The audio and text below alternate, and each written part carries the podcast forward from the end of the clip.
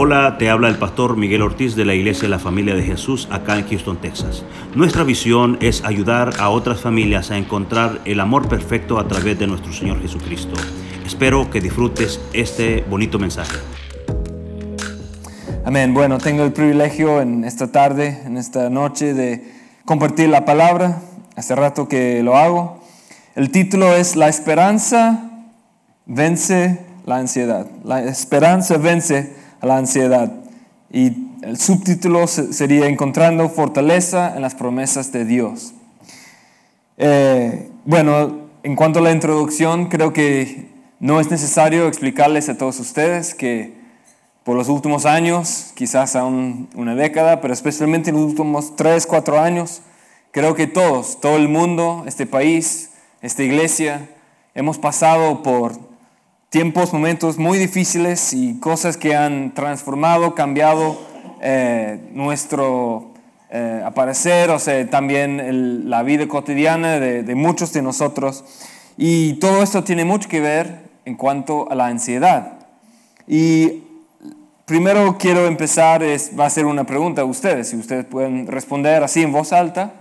Dame ejemplos de qué tiene ansiedad, qué es la ansiedad para ustedes. Algunos, la ansiedad. ¿Qué es la ansiedad? El miedo. Sí, esto es uno. El futuro, algunas otras cosas. ¿Para qué, para qué tiene la ansiedad las personas? Sí, o sea, ¿por qué están ansiosos? O sea, de, ansiosa por la crianza de mis hijos. Los niños, los hijos, sí el futuro, los, los niños, otra cosa más. Excesiva preocupación. Excesiva preocupación, sí, de las cosas en, en general. ¿Algo más? La salud. La salud, sí, muy bien. La inflación. La inflación, la economía, las finanzas, sí. Bueno, hay muchas cosas, como ustedes habían dicho, de lo cual nosotros podemos estar ansiosos, que debemos tener ansiedad según el mundo. Y esto afecta tanto nuestro bienestar físico, emocional, pero más que nada en, nuestro, en, nuestro, en nuestra esencia, en lo espiritual. Afecta bastante. Y les comparto un ejemplo personal. Cuando era niño, eh, bueno, jovencito quizás, eh, casi siempre yo andaba con mis hermanas y acompañaba a mi mamá a ir al supermercado. Eh, para comprar las cosas, la comida, la bebida. Eh, y bueno, en este tiempo no había ni Postmates, ni nada de delivery, ni tampoco había esta cosa que uno puede estacionar su vehículo y ellos traen las bolsas ya compradas de antemano, sino hay que ir con el carrito y pasar así y comprar las cosas, pasar a, la caja, pagar y, después eh, llevar todo para, para el, vehículo. Pero cuando lo hacíamos, ya me pasó una vez, eh, si me acuerdo bien, que yo fui a, otro pasillo para conseguir, no me acuerdo si, si fue por una galleta, uh, un caramelo, lo que sea, pero mi mamá, o sea, seguía, ella estaba buscando, qué sé yo, la lechuga o algo, eh, y obvio, como de ser niño, que, que, me va a interesar la lechuga. Eh, así que yo fui para las galletas o los caramelos y yo también, o sea, tardé bastante tiempo de buscar y encontrar algo. Por fin agarré algo y volví a, a encontrar y estar con mi mamá, pero ella ya no estaba donde estaba la lechuga. Entonces, oh, oh. Y bueno, o sea, debe estar por ahí porque creo que no fue tanto tiempo. Así que estaba buscando así por la lechuga, por el arroz, por, no sé, por un montón de cosas y pasillo por pasillo. Y, no la encontraba, ni, ni, a mis hermanas. Y quizás yo tenía, no sé, siete, ocho años. Eh, y yo estaba seguro que estaba por ahí. Y bueno, yo no sabía si ella estaba preocupada o no. Entonces, o sea, de ser niño empecé a llorar y, y, ya, o sea, caí en esta ansiedad, en ese temor, miedo de que, bueno, ¿y qué tal si ella me había dejado, abandonado? Y aquí me voy a quedar por toda la vida. y mi nuevo hogar va a ser el supermercado. Y bueno, o sea, voy a tener comida, o sea, esto o sea, no me va a faltar, pero, o sea, eso no es una crianza de- buena de ser niño, pero eh, yo pasaba y estaba llorando y bueno, y por fin, o sea, encontré al carrito y ella ni se había dado cuenta y quizás porque solo fue por un minuto, no sé, eh, pero el punto es que yo estaba tan eh, preocupado, con tanta ansiedad y que esto creo que me marcó. Ah, pero y no paraba de llorar por mucho tiempo y bueno, o sea, pagamos por lo menos, o sea, eh, siempre mantenía mi paquete de galletas y caramelos, así que por lo menos algo para consolarme. Pero eh, ya eh, la semana siguiente, cuando nos acompañaba, o sea, esta vez no le iba a dejar el carrito ni la mano de mi mamá por nada. Así que yo, o sea, as- así, y así pasaba el tiempo y todo, y bueno, ya poco a poco, o sea, yo esperaba hasta que llegamos cerca del pasillo y que yo siempre le podía ver y que bueno, ahí está el carrito y bueno, voy a agarrar mi cosa y bueno, aquí, aquí estoy. Y así pasaba porque tenía bastante ansiedad, pero creo que esto me marcó y no sé si todavía has salido de esta ansiedad, preocupación, de que no, o sea, esta ansiedad de, de estar abandonado, o sea, de perdido. Y entonces, ah, bueno, pasando los años y bueno, ya me casé, gloria a Dios, eh, pero creo que todavía algo lo, lo tengo porque podemos ir en Ross o Marshalls o Walmart o qué sé yo, y estoy con Moni y ella está haciendo su cosa y bueno, yo voy a buscar algo y ella no está y creo que me trae eh, eh, recordatorio de que bueno, o sea, así había pasado eh, en el pasado y quizás ella también me, me va a abandonar, pero obvio que no.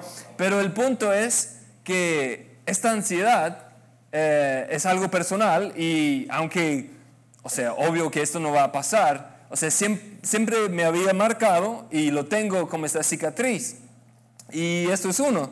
Y el otro es que también cuando era niño y pasando con, no sé, mis amigos ahí, eh, no, y eso también es bien, o sea, tonta es- esta ansiedad, pero eh, tenía, estaba preocupado, tenía miedo de que ya en el futuro, poco a poco, no iba a ser una persona eh, divertida, o sea, graciosa, que podía hacer a las personas reír y todo esto, y sino que yo iba a llegar a ser alguien aburrido, que yo pasaba tiempo con las personas y, y no, no tanto amargo, sino como así, como de la nada, eh, y que la gente iba a estar ahí como aburrido y que yo no podía ser casi payaso. Y esto, obvio que fue- es una ansiedad, una preocupación tonta, pero, o sea, con estas dos cosas eh, me, me afectó y hasta hoy en día, o sea, no tanto, pero creo que siempre está por ahí.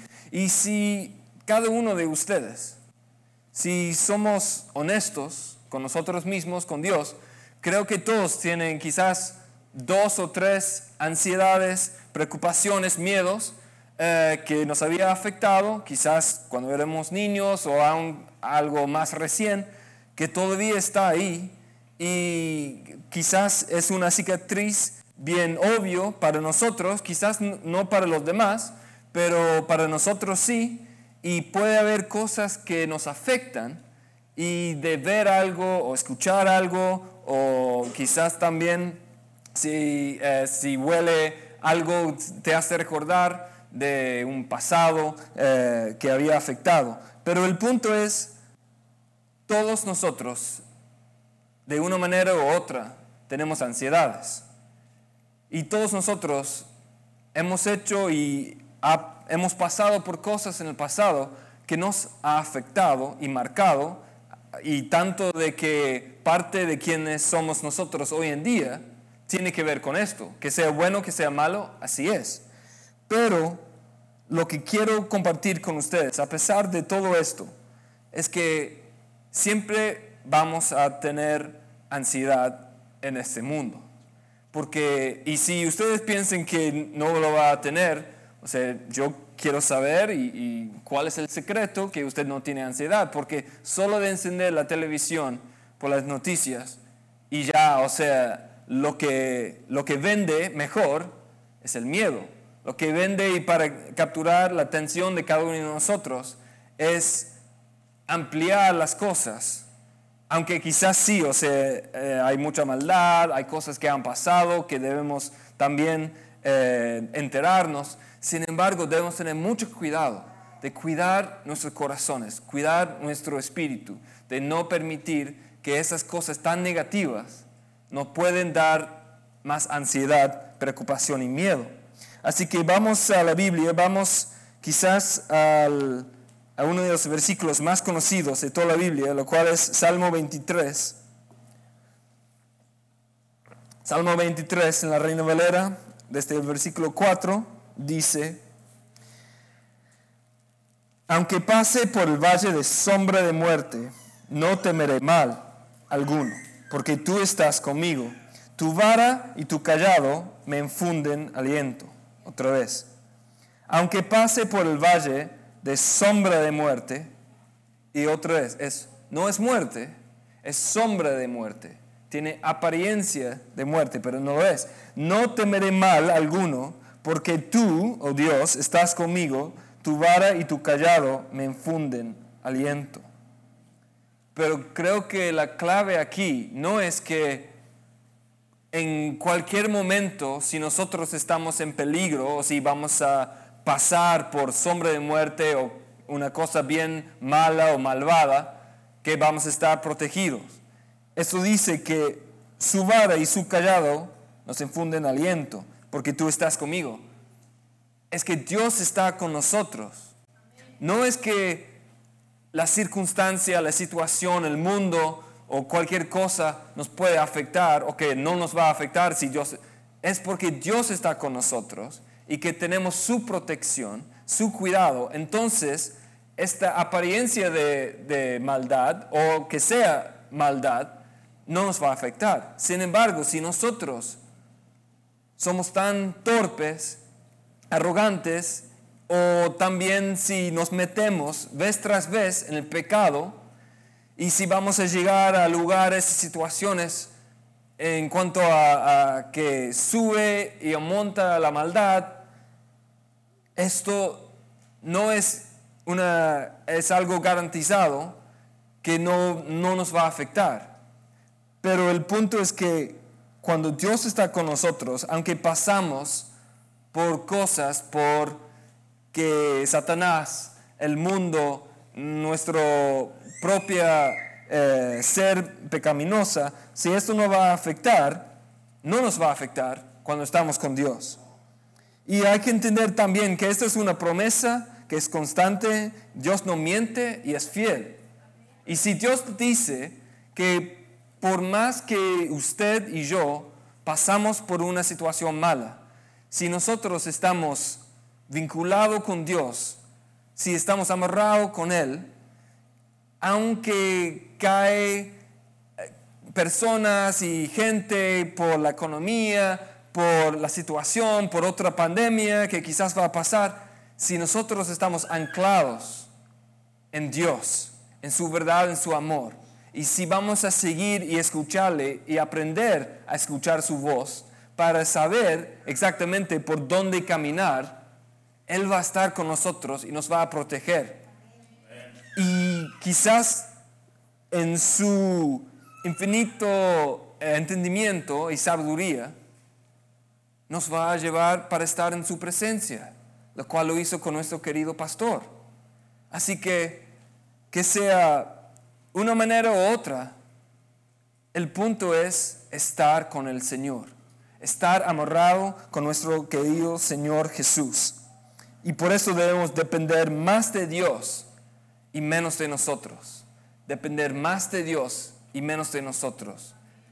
Una, en la universidad, eh, un predicador decía que, eh, y es, creo que es una clave de la vida, es un bueno, secreto, por decirlo, un misterio revelado, que nosotros debemos orar, clamar y buscar a Dios como si fuera exclusivamente de que Él va a responder de una manera sobrenatural.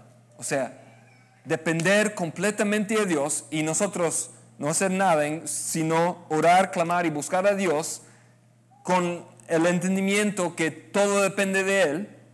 Sin embargo, a la vez debemos complementar esto de trabajar como si fuera y dependiera de nosotros.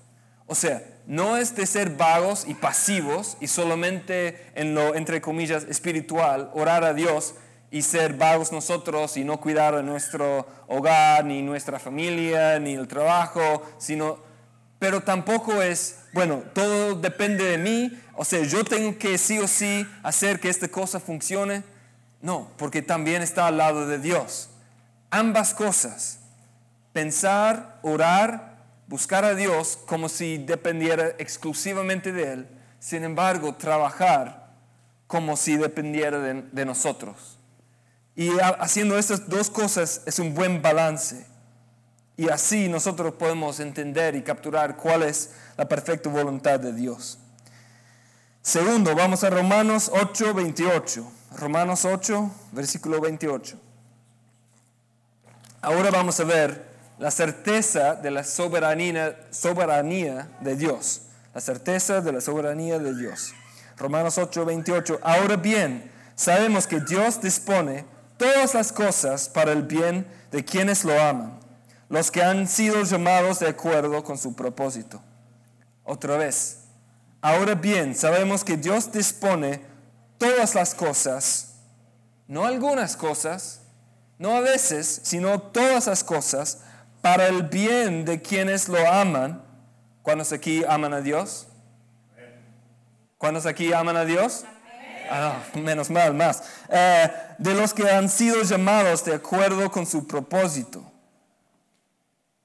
El propósito de Dios, la voluntad de Dios, se va a cumplir una manera u otra. Y nosotros debemos entender, aunque nos cueste aceptar y entender, porque todavía hay cosas que pasan y yo no entiendo por qué Dios ha permitido y dejado que ha, y creo que hoy en día vemos en la sociedad especialmente, que la maldad ha llegado a un nivel impresionante que ahora literalmente está cumpliendo como dijo en Isaías, que a lo bueno le va a llamar malo y a lo malo le va a llamar bueno. Y, y estamos en esto. Y por eso creo que estamos en los últimos tiempos, porque no puede seguir así. Algo tiene que pasar. O la maldad va a seguir aumentando y todo, y Dios va a hacer su justicia y que sea pre-tribulación, mi-tribulación, post-tribulación, nos va a llevar de estar con su presencia. O si no, y lo cual, o sea, creo más, que Dios va a levantar hombres y mujeres y iglesias que vamos a hacer influencia buena para el mundo. Y creo que esto también es parte del, problema que ha sido especialmente eh, la iglesia en el occidente, que estamos, quizás esta iglesia local no, pero la mayoría de iglesias en esta nación, en Europa y todo, están dormidos. Están dormidas porque han permitido que el mundo, que el gobierno, que las influencias de ciertas personas y hombres y mujeres ricos y poderosos están influenciando y llevando la sociedad, el mundo, la cultura a algo que no le agrada a Dios, que no está basado en principios bíblicos, que no ha sido como aún la fundación de, de este mismo país, que en realidad Dios quiere y Dios llama cada día. Él desea que su pueblo, tanto nosotros, arrepentimos por nosotros mismos, pero también por nuestra nación, por lo que nosotros hemos hecho, y que cuando nosotros buscamos su rostro bien, de todo corazón, vamos a ver milagros y cambios impresionantes en, este mundo, en este país. Si Dios pudo usar un profeta, Jonás, y aunque este Jonás no quiso, porque él, su problema, el problema de Jonás, de que una ciudad de quizás un millón de personas se arrepintiera y Dios tuvo misericordia, el problema de Jonás no es que él no creía en Dios, es que este país, esa ciudad, era de los enemigos de Israel. Y es que Dios le había dicho, bueno, anda ahí al centro de tus enemigos y predicar la palabra de Dios y llamarles a arrepentimiento. Y si ellos lo hacen, yo no lo voy a destruir. Pero piense por un momento, Jonás, judío de Israel, él no quiso, especialmente en el Antiguo Testamento, misericordia de sus enemigos. Él hubiera querido que Dios lo destruyera para, o sea, completo, para quitarlo de la faz de este mundo. Así que el problema de Jonás no es falta de fe, es que tuvo suficiente fe, pero no estaba de acuerdo con la voluntad de Dios. Y si Dios puede usar una persona que ni siquiera quiso, que estaba arrogante, que no quiso eh, el cambio, la transformación de este pueblo para convertir y que y yo, yo pienso que es muy posible, muy probable que vamos a ver en el cielo, o sea, la mayoría de esta ciudad que había convertido, transformado, según lo que dice Jonás. Puede ser que no, pero yo creo que sí. Si Dios puede usar un ser humano, un hombre así, que ni siquiera quiso, piensa por un momento que Dios puede hacer con una iglesia local. Y no solo esta iglesia local, sino si todas las iglesias locales ya se dejaron de, de estar dormidas y realmente buscar cómo puede afectar e influenciar, y no solo de evangelizar y ir a la calle, lo cual es importante, lo cual hay que, sí hay que hacer, sino de la manera que nosotros en nuestros trabajos podemos, aún sin palabras, hacer que los demás dicen o lleguen a la conclusión, hay algo diferente de esa persona, hay algo diferente de este hombre. que No entiendo, o sea, todo mal, la inflación está mal, el gobierno está bien corrupto y cada vez peor, y bueno, o sea, no, no sé, algo pasó con su familia, con esto, hay mucho tráfico. ¿Por qué se siente que hay paz y gozo en esa persona? De una manera que yo quiero de lo que esta persona tiene, porque algo diferente. ¿Por? Porque está esta luz, está esta pasión, está este, este llama de fuego, como estamos eh, cantando, adentro, y se percibe. Aún la gente incrédula la percibe y también así van a querer, desear, saber, encontrar qué había hecho usted para tener ese paz, para tener ese gozo, para ser diferente a los demás. Y así yo creo que podemos cambiar y afectar el mundo para el bien y hacerle arrepentir a los pies de Cristo. Pues, como habíamos dicho, pase lo que pase, por la economía, por guerra, rumor de guerra, etcétera, por la comida, todas las cosas para el bien de quienes lo aman, los que han sido llamados de acuerdo con su propósito, sabemos que Dios dispone. Todas las cosas, aunque es difícil aceptar. Vamos a Isaías 41. Y vinculado con este punto, el poder de las promesas de Dios, el poder de las promesas de Dios, dice Isaías 41:10, así que no temas, porque yo estoy contigo. Otra vez, como hemos leído en el Salmo, no te angusties, porque yo soy tu Dios. Te fortaleceré y te ayudaré, te sostendré con mi diestra victoriosa. No perdedora, sino victoriosa. Dios es un Dios de victoria. Dios es un Dios omnipotente. Nuestro Señor Jesús es nuestro guerrero. Oh, Jehová es mi guerrero.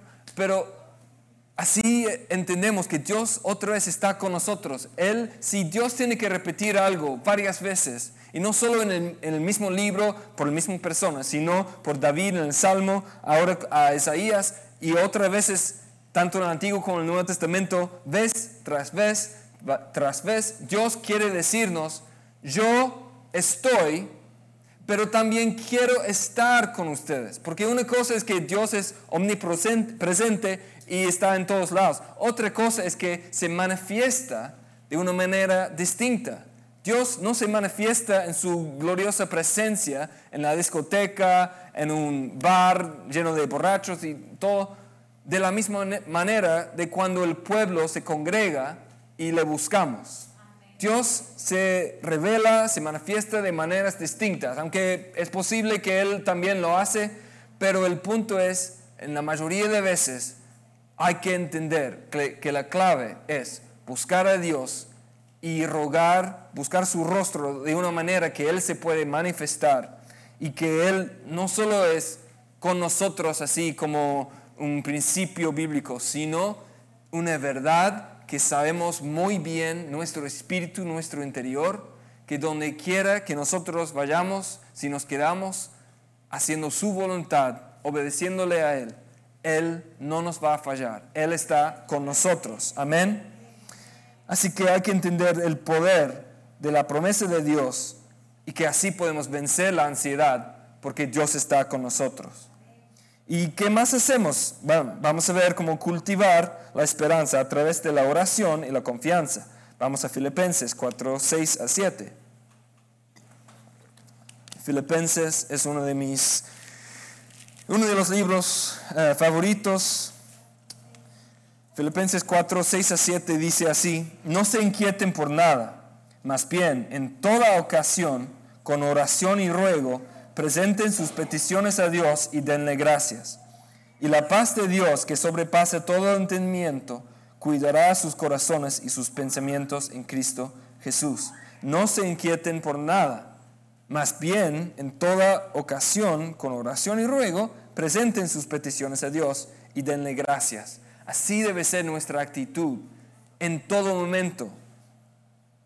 De no pensar que, ah, no, todo malo, que no hay resolución, no vamos a ver resultado, no sé qué hacer aquí. No, hay que confiar en Él porque Él es fiel y entender que la, la mejor manera para vencer a nuestra propia ansiedad es poner todas nuestras ansiedades, preocupaciones, peticiones en las manos de Dios y orar y ser fiel y perseverar en cuanto a la oración y segundo, de tener una actitud de darle gracias.